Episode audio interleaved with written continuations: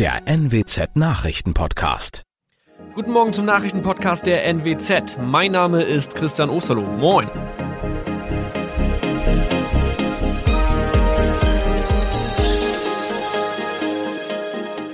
Und das sind unsere regionalen Nachrichten am Morgen. Die Grünen wollen Moorstraße in Oldenburg umbenennen. Viereinhalb Jahre Gefängnis für Falschgoldhandel. Und Landkreis Kloppenburg meldet ersten Omikron-Fall. Der Name Moorstraße könnte laut den Oldenburger Grünen rassistisch aufgefasst werden. Deshalb fordern diese eine Umbenennung. Die Straße wurde allerdings nach Hermann Moor benannt, einem der ersten Siedler in der Gegend. Um Missverständnisse auszuschließen, beantragen die Grünen eine Änderung in Hermann Moor Straße. Dann müssten alle Anwohner ihre neue Adresse in ihren Pässen angleichen. Außerdem müssten Polizei, Feuerwehr, Rettungsdienste und Anbieter von Navigationssystemen informiert werden.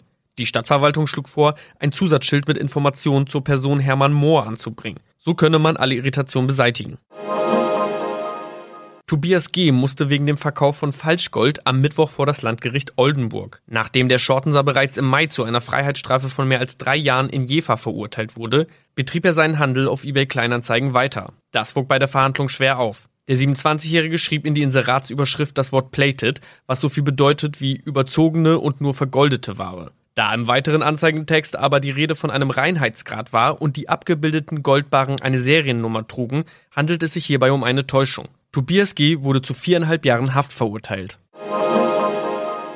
Ein weiterer Fall der neuen Omikron-Variante ist am Mittwoch im Nordwesten bekannt geworden.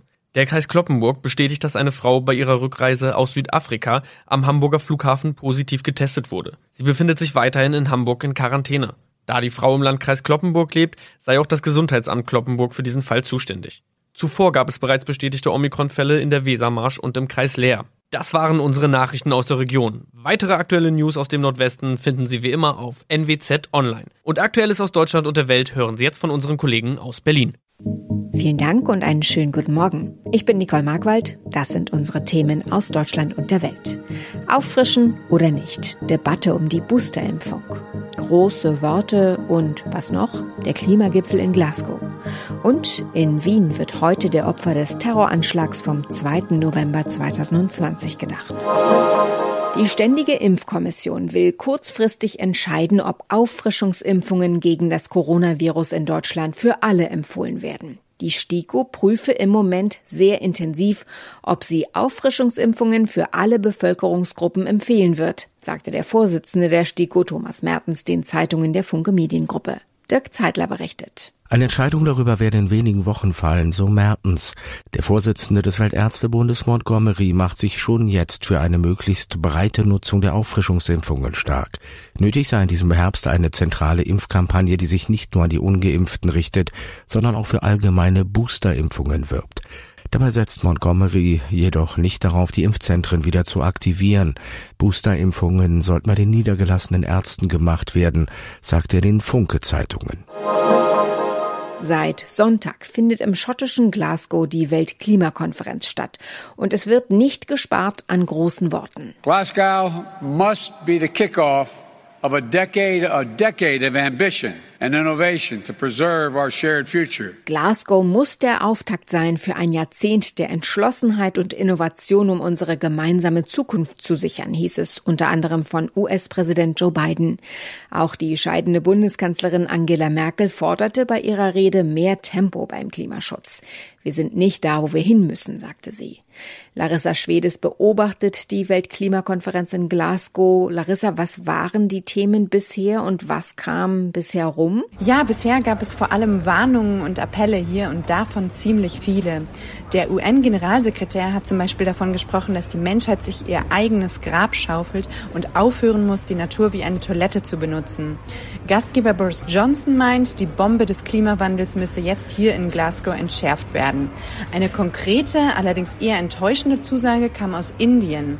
Der indische Premier hat sich erstmals zum Ziel der Klimaneutralität bekannt, allerdings erst bis zum Jahr 2070. Wie ist jetzt der weitere Fahrplan beim Klimagipfel und was ist konkret an Entscheidungen zu erwarten? Ja, nach dem feierlichen Auftakt kommt jetzt der richtig schwierige Teil. In unzähligen Sessions verhandeln Vertreter von rund 200 Staaten über ganz verschiedene Baustellen. Im Zentrum steht aber, das 1,5 Grad Ziel im Rahmen des Möglichen zu halten. Da geht es um einen möglichst schnellen Abschied von der Kohle, um sehr viel Geld für die Unterstützung besonders betroffener Staaten und um eher technische Details des Pariser Klimaabkommens. Bis man sagen kann, ob Glasgow ein Erfolg wird oder nicht, werden aber wohl noch einige Verhandlungstage ins Land gehen. Heute vor einem Jahr erschoss ein radikal-islamischer Attentäter in der Innenstadt von Wien vier Menschen. Mehr als 20 Personen wurden zum Teil schwer verletzt. Kurz nach Beginn des Terroranschlags erschoss die Polizei den Täter, der, wie sich herausstellte, IS-Sympathisant war. Die österreichische Staats- und Regierungsspitze will heute der Opfer des Terroranschlags gedenken. Albert Otti in Wien mit Einzelheiten. Schon am Vormittag wird ein Feuer bei der Universität für angewandte Kunst entzündet. Es erinnert an eine 24-jährige deutsche Studentin, die unter den Todesopfern war. Sie hat nebenbei in einem Lokal im Zentrum gejobbt, auch am Abend des Anschlags. Vier weitere Deutsche wurden verletzt. Die zwei offiziellen Gedenkfeiern werden vom Wiener Bürgermeister und von der österreichischen Regierung veranstaltet. Und außerdem gibt es einen Gedenkmarsch von jungen Muslimen und Juden, die zeigen wollen, dass der Terror die Gesellschaft nicht gespalten hat. In unserem Tipp des Tages gehen wir nochmal zurück zum Thema Boosterimpfung, also die Auffrischungsimpfung gegen Corona. Die sorgt für viele Fragen. Wer braucht sie eigentlich? Was bringt sie und wo gibt es diese Impfung? Ronny Thorau hat Antworten für uns.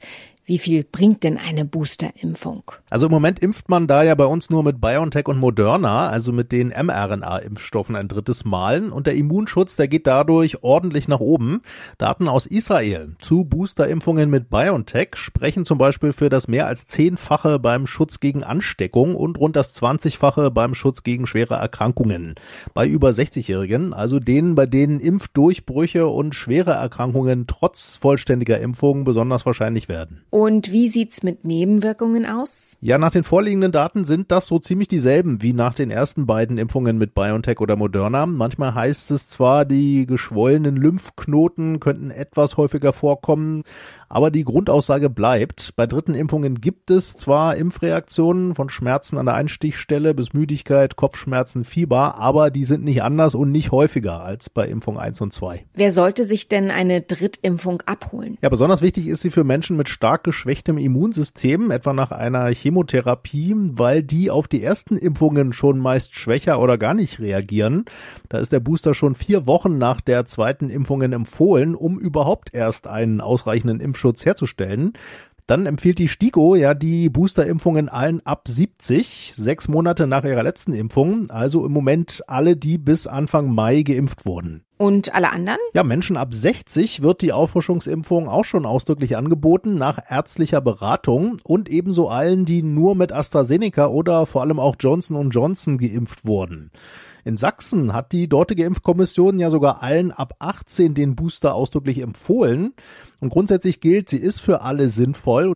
Und das bedeutet, jeder kann jetzt schon nach der Boosterimpfung fragen, wenn seine sechs Monate nach der letzten Impfung rum sind. Zuletzt stellt sich natürlich die Frage, wo man sich diese Auffrischungsimpfung abholen kann. Die Impfzentren sind ja in der Regel zu. Ja, vielleicht ändert sich daran ja nochmal was, aber im Moment ist der Hausarzt, die Hausärztin die erste Anlaufstelle. Wer keinen Hausarzt oder Hausärztin hat oder von denen gesagt bekommt, er wolle erstmal andere Gruppen boostern, denen es dringender empfohlen wird, der kann zum Beispiel auch auf das Webportal zusammengegencorona.de gehen. Dort gibt's eine Deutschlandkarte mit Links, Telefonnummern und auch konkreten Impfangeboten. Und man kann auch die kostenlose Hotline der Kassenärztlichen Bundesvereinigung anrufen, 116 117 und dort auch nach Terminen fragen. Mit kleinen Kindern sammelt sich das seltsamste Zeug zu Hause an, das sie von ihren Ausflügen mit nach Hause bringen. Steine, Stöcke, Kastanien, Blätter, Vogelfedern. Aber das, was ein Fünfjähriger in Oldenburg seinen Eltern zu Hause präsentierte, toppt alles. Er hatte nämlich auf dem Spielplatz eines Kindergartens eine, Achtung, Handgranate ausgegraben und die mit nach Hause gebracht. Der Vater legte das Stück auf einem unbebauten Grundstück ab und rief die Polizei. Ja, wie kommt eine Handgranate auf einen Kindergartenspielplatz? Die Kita in Oldenburg liegt auf einem früheren Kasernengelände. Das wurde noch bis 2007 von der Bundeswehr benutzt. Aber diese Granate ist viel, viel älter. Sie stammte nämlich aus dem Zweiten Weltkrieg. Offenbar war bei der Umwandlung des Kasernengeländes in ein Wohngebiet die Granate übersehen worden, obwohl der Boden auf Munition abgesucht worden sein soll hieß es von Seiten der Stadt. Nun hat der Kampfmittelbeseitigungsdienst das Stück ohne weitere Zwischenfälle abtransportiert. Soweit das Wichtigste an diesem Dienstagmorgen. Ich heiße Nicole Markwald und wünsche einen guten Tag.